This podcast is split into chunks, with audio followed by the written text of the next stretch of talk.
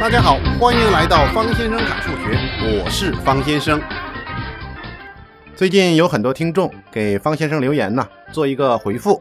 听众悠悠悠说，希望有文稿。那好吧，你加入方先生的 QQ，方先生发给你。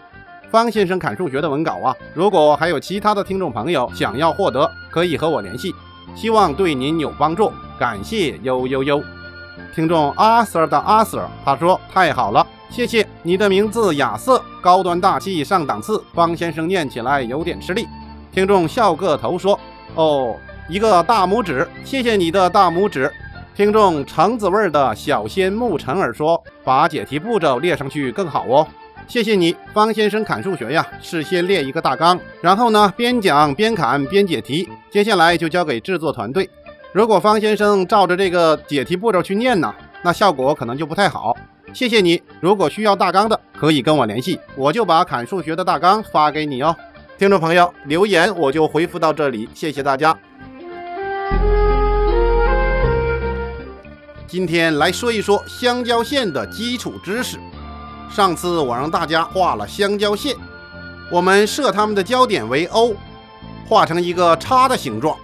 同时，咱们标记这四个夹角，你还记得吗？我们怎么标记呀？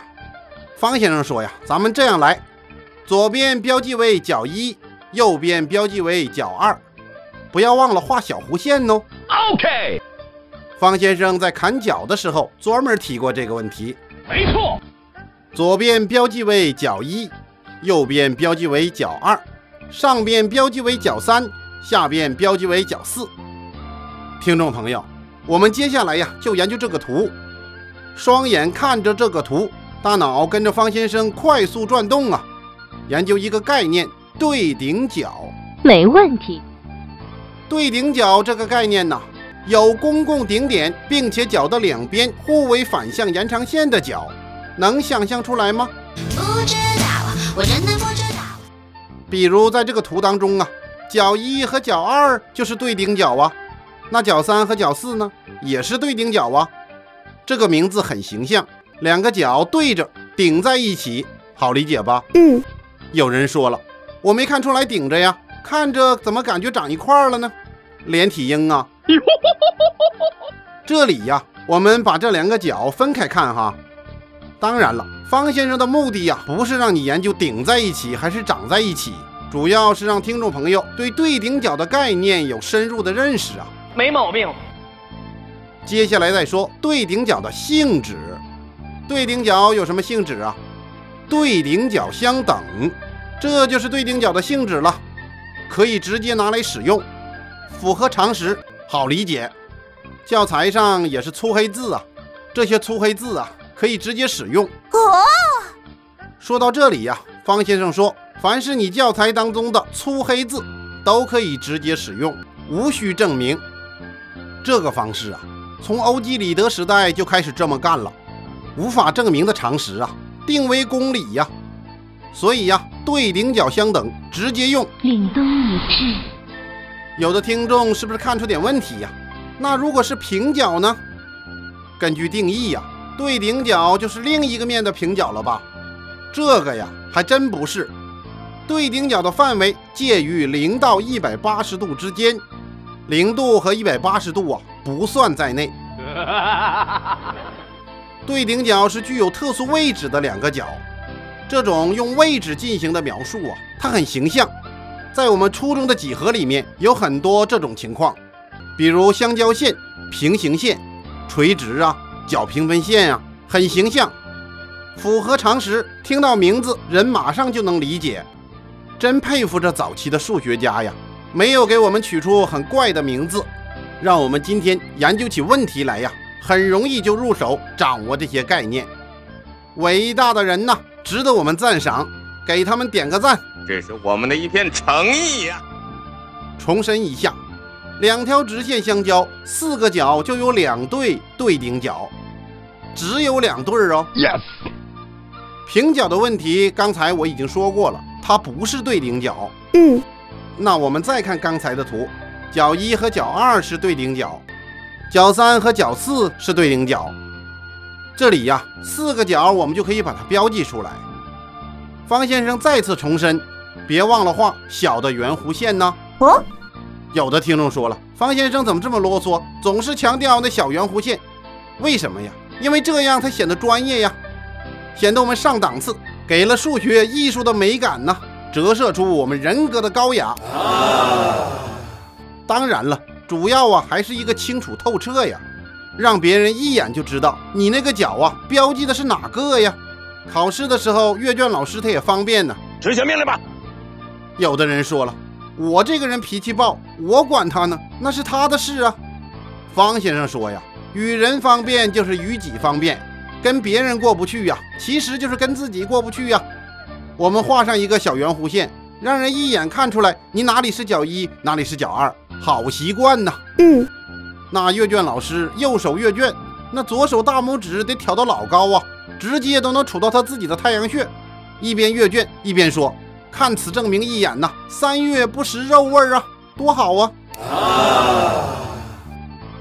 否则他看了半天，不知道你的脚在哪里呀，不知所云，看走眼了，给你个叉叉，那受伤的可是你哟。我真的伤不起。好吧，接下来我们引入一个概念——邻补角。OK，两条直线相交所构成的四个角中有公共顶点，且有一条公共边的两个角，叫做互为邻补角。有的听众说了，这个概念看似简单，好像没明白呀，感觉绕来绕去，没有实质性的阐述啊。其实啊，邻补角的概念就是补角前面加了个邻吧，嗯，相邻的补角啊。这样你是不是就豁然开朗了呀？Yes，学校经常考你，很多条直线相交，问你呀，有几组邻补角？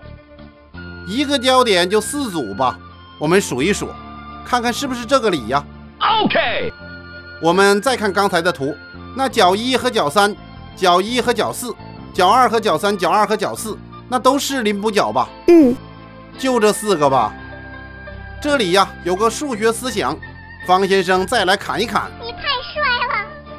一个概念的字数增加会导致范围的变小。我再说一遍，一个概念字数的增加会导致范围的变小。这个邻一增加进来，导致邻补角的范围比补角小了吧？嗯，方先生再举个例子，比如帅哥和北京地区的帅哥，那北京地区的帅哥一定是帅哥，那帅哥不一定是北京地区的帅哥呀，还有其他地区的帅哥吧？没毛病。方先生说呀，我们要善于总结，学习要有灵气，这就是个典型的代表啊。理解世界，而非享受它。你只能说小范围的是大范围的，但你不能说大范围的是小范围的。根据刚才的分析，你感受一下，互为邻补角的两个角一定互补，但两个角互补不一定互为邻补角。哦，听众朋友，不知道您的知识掌握的如何了？我们测试一下，没问题。判断鱼角由两个锐角组成，对不对呀？有的人开始纠结了吧？到底对不对呢？当然对了，相加等于九十度，只能是两个小于九十度的角啊。有的听众说了，那如果有一个角是零度怎么办？这个呀，你从鱼角的定义出发呀。如果两个锐角的和等于九十度，那么这两个锐角互鱼。注意呀，这是鱼角的定义呀。方先生之前专门砍过这个问题。嗯，那必须是锐角之和，还要等于九十度，那才叫互鱼呢。枉我一世英名。好吧，我们接下来来一道例题，洗涤一下心灵，提个壶，灌灌顶。我们看一下例题三十九杠一，已知 A、B、C、D 交于 O，并且给出两个角相加等于一百二十度，求一个角的度数。看这个图啊，和刚才那个图是不是一个感觉呀、嗯，那就是一个很大的叉的形状。题中给出的条件，两个角 AOD 加上 BOC 等于一百二十度。那 AOD 和 BOC 它们俩什么关系呀、对顶角啊。根据对顶角的性质，对顶角相等，显而易见，每个角就是六十度吧。而题目当中要求的角 AOC，那 AOC 跟 AOD 什么关系呀？邻补角啊。所以答案就是一百八十度减去六十度等于一百二十度，收。今天我们研究的都是基础的概念，不要嫌基础简单，综合运用啊，你就知道它的重要了。嗯，你想想，如果两条直线在一个平面内看似研究着简单，那是没给你加佐料啊。比如说呀，把它给你放在平面直角坐标系里面，马上问题就变复杂了。卑鄙无耻！平面直角坐标系，方先生之前提过，嗯，笛卡尔啊，笛小孩发明的呀。以后我们还会专题的来侃，主要啊让大家有个小印象，知道有这个东西。OK，那咱们再说，如果把这直线给你放到空间坐标系里呢，马上直线就升级换挡了，成了空间直线呢。我可是重量级的。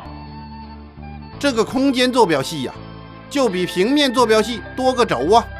以后呢，我们也会砍研究空间问题。向量这个朋友又要出场了。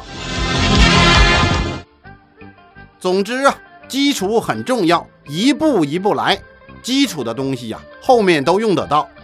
掌握了这些真本领，你看家护院、陶冶情操啊，考试拿分呢，都很有用啊。学海无涯，回头是岸呐、没这句哈，苦作舟。方先生侃数理化，希望大家是乐作舟，和你一起度过这快乐的几十分钟，能够掌握知识，方先生就会心满意足。完美。好吧，今天就侃到这里。如果觉得方先生的讲法和内容你喜欢，别忘了点赞哦。如果您有什么意见和想法，别忘了通知方先生哦，给方先生留言哦。